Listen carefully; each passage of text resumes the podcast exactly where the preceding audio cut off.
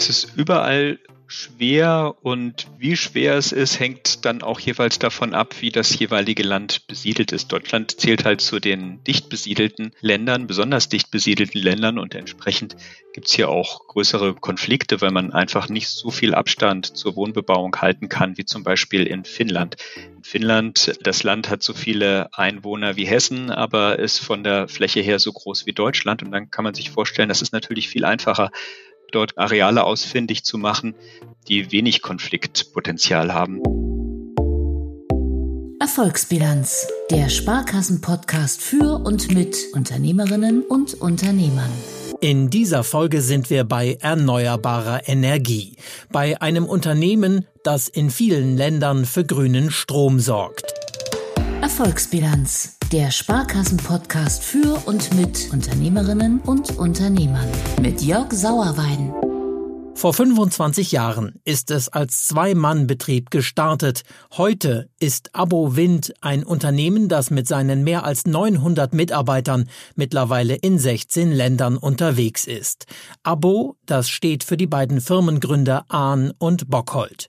Und wie der Name Abo Wind schon vermuten lässt, ging es mit der Windkraft los. Inzwischen gehören zum Beispiel auch die Solarenergie oder Speicher zum Repertoire des Projektentwicklungsunternehmens. In Deutschland, Frankreich, Griechenland oder Polen, aber auch in Tunesien oder Kolumbien, in immer mehr Ländern stehen Wind- oder Solarparks, die Abowind errichtet hat. Wenn man jetzt errichten hört, dann könnte man sich ja auch denken, wir wären ein Hersteller von, von Anlagen. Das sind wir nicht, sondern wir sind Projektentwickler. Sagt Alexander Kofka, bei Abowind für die Kommunikation und Betreuung von Investoren zuständig. Das heißt, wir suchen Standorte, die man für Wind- oder Solarparks nutzen könnte und machen dann, gerade bei der Windkraft, hat man sehr lange Genehmigungsverfahren, bis man dann tatsächlich einen Windpark errichten darf. Und das ist eigentlich unsere Spezialität, die Genehmigung zum Bau und Betrieb eines Wind- oder auch Solarparks einzuholen und die Anlagen dann schlüsselfertig zu errichten. Wir kaufen die Anlagen aber bei Herstellern ein und fertigen sie nicht etwa selbst. Wir sind kein Hersteller. Von Wiesbaden aus sorgt das Unternehmen für immer mehr grünen Strom in vielen Teilen der Welt. Wir haben vor 25 Jahren angefangen in Deutschland, also in Hessen und Rheinland-Pfalz sind die ersten Windparks, die wir errichtet haben. Da sind wir aber auch schon sehr früh auch nach Spanien und Frankreich gegangen. Dann kam Argentinien, was ein bisschen exotisch anmutet für einen deutschen Mittelständler, aber auch schon früh dazu. Also auch in Argentinien sind wir schon seit 15 Jahren aktiv. Und in den letzten Jahren haben wir unsere internationale Ausrichtung nochmal deutlich verstärkt. Schwerpunkt ist schon Europa, also mehr als die Hälfte unserer 16 Länder befindet sich in Europa, die meisten auch wiederum innerhalb der Europäischen Union. Aber wir sind auch in Südafrika zum Beispiel tätig. Kanada kommt mit dazu, sind wir auch seit ein paar Jahren aktiv. Also faktisch auf vier Kontinenten in 16 Ländern. Wenn wir über Windparks reden, dann braucht man für solche Projekte oft einen wirklich langen Atem. Denn von der Idee bis zur Inbetriebnahme kann es in Deutschland zum Beispiel schon mal ohne Probleme fünf Jahre dauern. Das liegt nicht etwa daran, dass es so aufwendig wäre, die Windräder aufzustellen. Aufwendig sind oft eher die Genehmigungsverfahren. Und wer glaubt, dass Deutschland wegen vieler Klagen gegen Windparks oder dem Schutz von Fledermäusen oder Rotmilanen besonders kompliziert wäre, der irrt sich. In Frankreich dauern die Verfahren beispielsweise häufig sogar noch länger als bei uns, sagt Kofka. Es ist überall schwer und wie schwer es ist, hängt dann auch jeweils davon ab, wie das jeweilige Land besiedelt ist. Deutschland zählt halt zu den dicht besiedelten Ländern, besonders dicht besiedelten Ländern und entsprechend gibt es hier auch größere Konflikte, weil man einfach nicht so viel Abstand zur Wohnbebauung halten kann, wie zum Beispiel in Finnland. In Finnland, das Land hat so viele Einwohner wie Hessen, aber ist von der Fläche her so groß wie Deutschland und dann kann man sich vorstellen, das ist natürlich viel einfacher, dort Areale ausfindig zu machen, die wenig Konfliktpotenzial haben. Aber wie kommt ein Projektentwickler wie Abowind überhaupt an die Flächen, auf denen ein solcher Wind- oder Solarpark errichtet wird? Kommt da jemand auf das Unternehmen zu und sagt, wir haben hier eine Fläche, die wäre ideal für Windräder? Oder suchen die Projektentwickler auf eigene Faust nach geeigneten Arealen? Das ist durchaus unterschiedlich, wie wir zu unseren Flächen kommen, aber es ist tatsächlich eher der Regelfall, dass wir anhand von Karten nach geeigneten Flächen suchen oder auch durchaus, dass die Kollegen rumfahren und Flächen in Augenschein nehmen. Aber die Auswahl funktioniert üblicherweise doch tatsächlich über digitalisierte Karten. Da gibt es so Programme, mit denen man sogenannten Weißflächenabgleich machen kann. Das heißt, da lässt man verschiedene Ausschlusskriterien über das Gelände laufen und sagt dann, okay, die Fläche liegt zu dicht an der Siedlung, die Fläche liegt, liegt im Landschaftsschutzgebiet, Naturschutzgebiet. Da gibt es verschiedene Ausschlusskriterien, die dazu führen, dass an bestimmten Stellen kein Wind- oder Solarpark möglich ist. Und die Flächen, die dann übrig bleiben, dann gucken wir uns die näher an, äh, machen die Eigentümer der Flächen ausfindig und versuchen die Flächen dann anzupachten. Erste Voraussetzung natürlich, dass dort genug Wind weht oder genug Sonne scheint. Dann aber geht es oft erst richtig los. Denn die lokalen und regionalen Medien sind zum Beispiel in Deutschland regelmäßig voll von Berichten, in denen es um den Widerstand gegen Windparks geht. Es gründen sich Bürgerinitiativen, es wird geklagt und entsprechend ziehen sich die Genehmigungsverfahren in die Länge. Interessanterweise, bei Umfragen zeigt sich immer wieder, dass die Akzeptanz für erneuerbare Energien in Deutschland sehr hoch ist ungefähr 70, 80 Prozent sind dafür, erneuerbare Energien stärker zu nutzen, auch durchaus vor der eigenen Haustür. Ich glaube, das ist auch faktisch so, nur die Minderheit, die da nicht damit einverstanden ist, die macht sich halt sehr viel stärker bemerkbar als die schweigende Mehrheit.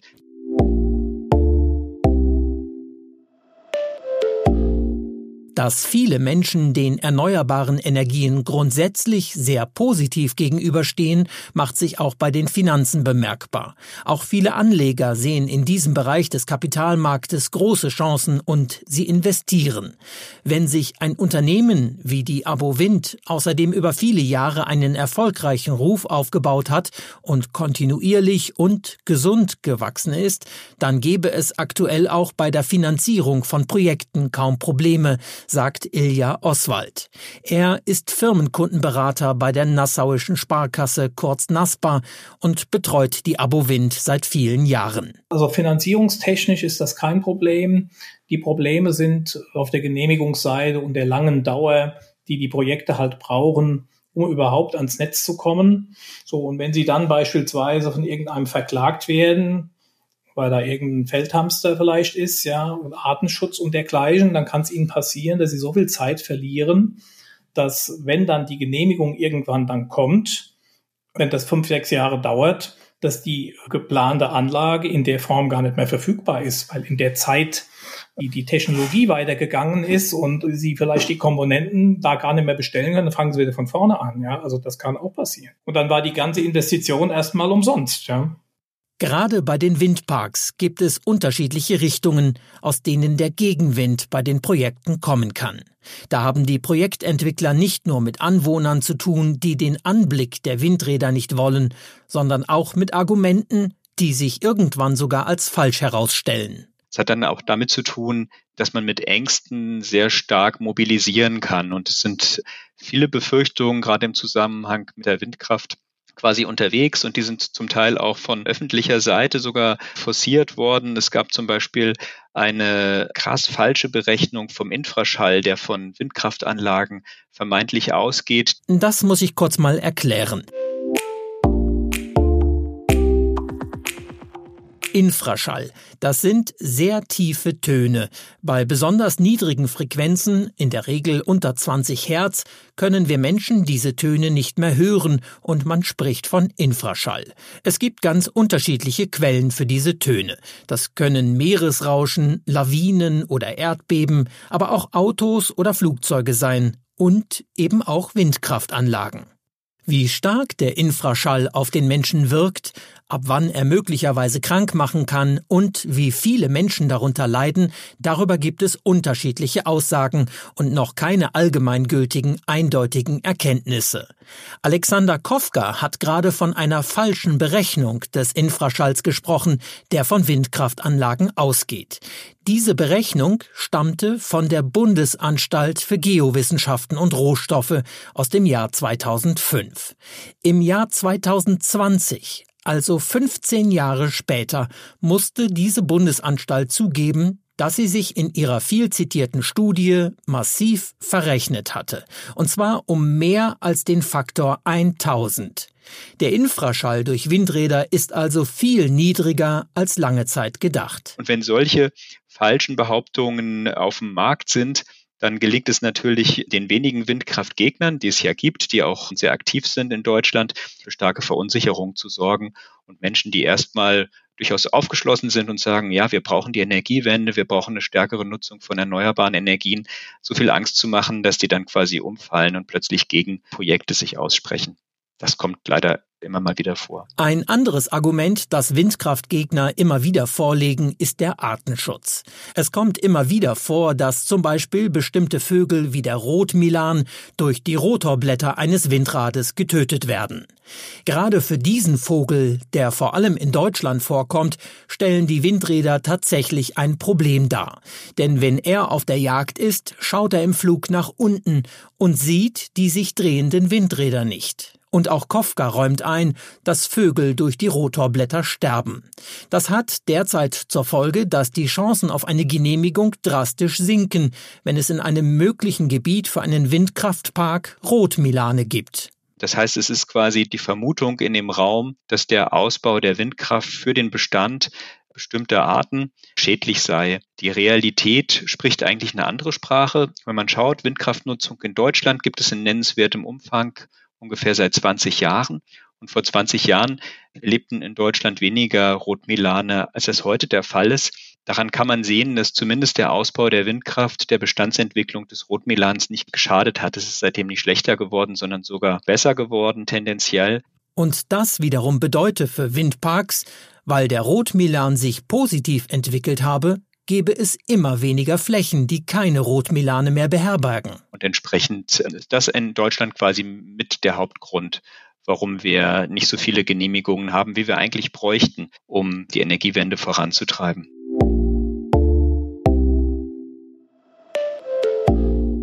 Aber der Artenschutz ist bei weitem nicht der einzige Grund, warum die Zahl der neu errichteten Windkraftanlagen in Deutschland je nach Region in den vergangenen Jahren zum Teil deutlich gesunken ist. Denn seit dem Jahr 2017 müssen neue Anlagen bundesweit ausgeschrieben werden. Anbieter haben sich in der Folge einen Preiskampf geliefert, durch den vor allem kleinere Akteure das Nachsehen hatten. Die langfristige Planungssicherheit sei für Projektentwickler ein großes Problem, sagt auch Ilja Oswald von der NASPA. Das gibt auch immer wieder Projekte, wo viel Energie erstmal in die Planung reingesteckt wurde, die dann aber nach drei, vier Jahren nichts werden, dann waren die bis dahin angelaufenen Kosten umsonst. Das allerdings sei kein allein deutsches Phänomen, mit dem Abowind da zu kämpfen habe, ergänzt Oswald. Und wenn Sie das mal so sehen, die sind ja auch in Frankreich beispielsweise tätig. Wenn Sie da wissen, dass in der Regel jeder Windpark, den die in Betrieb nehmen wollen, auch erstmal beklagt wird, noch mehr als hier in Deutschland, dann haben Sie halt einfach viele Bausteine, die Sie irgendwie aus dem Weg räumen müssen um so ein Objekt erfolgreich dann ans Netz zu bringen. Immerhin hat man bei Abowind den Eindruck, dass der Tiefpunkt bei den Genehmigungen im Jahr 2019 inzwischen überwunden ist. Im letzten Jahr, also 2020, war es schon deutlich besser als 2019 und 2021 wird auch wieder besser als 2020. Also man sieht deutlich, dass wir den Tiefpunkt ähm, durchschritten haben. Und ich bin sehr zuversichtlich, dass sich dieser Trend fortsetzen wird, dass er durch die neue Regierung nochmal verstärkt werden wird. Und auch Finanzfachmann Oswald teilt diesen Optimismus, dass es wieder mehr grünes Licht für neue Windkraftanlagen geben wird. In Deutschland schon allein wegen des angekündigten Ziels, dass der Anteil der erneuerbaren Energien beim Strommix bis zum Jahr 2030 auf 80 Prozent steigen soll. Allerdings da sind wir noch weit von entfernt. Das heißt, wenn dieses Ziel ernst genommen wird und erreicht werden soll, dann ist es wirklich erforderlich, dass wir deutlich mehr Genehmigungen, deutlich schlankere Verfahren kriegen, damit überhaupt Projekte äh, bis dahin realisiert werden können. Ja? Ansonsten wird es schwierig. Ich habe aber doch die Hoffnung, dass das jetzt wieder besser wird, dass äh, doch erkannt worden ist, auch im Zuge der Erkenntnis, dass wir für den Klimaschutz mehr tun müssen, dass wir nicht nur die Atomkraftwerke abschalten müssen, da sind wir ja schon ähm, relativ weit gekommen, Atomstrom macht jetzt weniger als zehn Prozent in Deutschland aus. Aber wir müssen ja auch noch die Kohle und bald auch die Gaskraftwerke abschalten, wenn wir das Klima schützen wollen. Und die weitere Erderhitzung zumindest begrenzen wollen. Also sehr viel von einem 1,5 oder auch einem 2 Grad Ziel die Rede. Um das einzuhalten, müssen wir eigentlich so schnell wie möglich aus der Kohleverstromung und dann auch aus der Gasverstromung aussteigen. Und da gibt es jetzt doch auch eine stärkere gesellschaftliche Akzeptanz für einen stärkeren Willen, wirklich diesen Weg zu gehen. Und das merkt man auch in dem, was die Politik aktuell so, so tut, was es schon in diesem Jahr für Gesetze gab. Da kann man schon guten Mutes sein, dass es bald wieder mehr Genehmigungen geben wird. Dafür müssten allerdings auch die Genehmigungsbehörden personell besser ausgestattet sein, meint Kofka. Denn er glaubt, dass manche Behörde zuletzt im Zweifel lieber erstmal ein Projekt abgelehnt habe, als sich hinterher dem Vorwurf aussetzen zu lassen, sie hätte einen Windpark genehmigt und das könnte sich dann später als Fehler herausstellen. In diesen Fällen hätte dann auch Abowind immer wieder klagen müssen, und auch hier liegt ein weiteres Problem. Denn es sei egal, welche Seite klage, bis sich die Gerichte mit den einzelnen Fällen beschäftigen, vergehe häufig viel zu viel Zeit. Natürlich sind wir ein Rechtsstaat und jeder Bürger soll auch das Recht haben, gegen ein Bauprojekt zu klagen. Wir brauchen dann aber Gerichte, die so ausgestattet sind, dass diese Verfahren nicht jahrelang erstmal auf dem Tisch liegen, bevor sie überhaupt äh, behandelt und entschieden werden, sondern da brauchen wir beschleunigte Verfahren, beschleunigte Genehmigungsverfahren, beschleunigte Rechtsverfahren. Ein weiterer Wunsch der Projektentwickler von Abowind, vor allem in Richtung Politik, lautet, der Klimaschutz müsste bei der Abwägung verschiedener Interessen häufiger an erster Stelle stehen. Andere Dinge, die auch wichtig und wünschenswert sind, müsste dann einfach auch artikuliert werden, dass man manchmal einfach Prioritäten setzen muss und in einen sauren Apfel muss man dann beißen und dann sollte man quasi den Wählern auch klar machen, dass es nichts umsonst gibt. Also auch, äh, auch so eine Energiewende geht nicht konfliktfrei und die Menschen müssen bestimmte Einschränkungen äh, ertragen und die Politiker müssen ihnen das offen kommunizieren und nicht so tun, als könnte man es immer allen recht machen. Einem Windkraftgegner kann man dann manchmal nicht ersparen, dass er in seinem Umfeld auch Windkraftanlagen zu erdulden hat. Und das ist halt nicht immer populär, weil das sind natürlich auch Wähler und die machen den öffentlichen Druck. Und davon lassen sich leider manche Politiker schnell beeindrucken. Und das ist bedauerlich. Also mein Wunsch wäre, dass die Politik das, was sie als notwendig erkannt hat, da zählt der Klimaschutz und die Energiewende dazu, dann auch bereit ist, gegen Widerstände durchzusetzen. Das Thema Nachhaltigkeit bekommt inzwischen von Jahr zu Jahr eine größere Bedeutung, sagt der Sparkassenfinanzexperte Oswald. Sei es der Ausstieg aus dem Atomstrom oder ein noch früherer Ausstieg aus der Kohle. Deshalb geht er davon aus, dass Unternehmen wie Abowind in Zukunft noch deutlichen Aufwind erleben werden. Das sind ja alles Dinge, die dazu führen, dass der Bedarf an erneuerbaren Dingen wie Photovoltaik und, und Wind äh, noch weiter zunehmen wird. Und auch im Ausland äh, ist das ähnlich. Ja. Das heißt, die, die Perspektive dort für Abo Wind äh, weiter erfolgreich expandieren zu können, die beurteile ich als sehr gut. Schön, dass Sie bis hier wieder dabei waren. In der nächsten Folge, da tauchen wir noch etwas tiefer in das Thema Nachhaltigkeit ein. Dann nämlich spreche ich mit einem der Chefs des Outdoor-Ausrüsters VD. Das Unternehmen gilt als Leuchtturm wenn es um Nachhaltigkeit geht. Und der Chef wird unter anderem mal erklären, was es überhaupt heißt, eine Firma nachhaltig zu führen, wie das geht und warum das auch wirtschaftlichen Erfolg bedeuten kann. Denn es ist kein Zufall, dass VD inzwischen eine eigene Akademie für Nachhaltigkeit gegründet hat, weil eben immer mehr andere Unternehmen sich hier einiges abgucken wollten. Ich freue mich, wenn Sie dann wieder dabei sind. Bis dahin, machen Sie es gut. Erfolgsbilanz, der Sparkassen-Podcast für und mit Unternehmerinnen und Unternehmern. Mehr Informationen auf sparkasse.de slash podcast.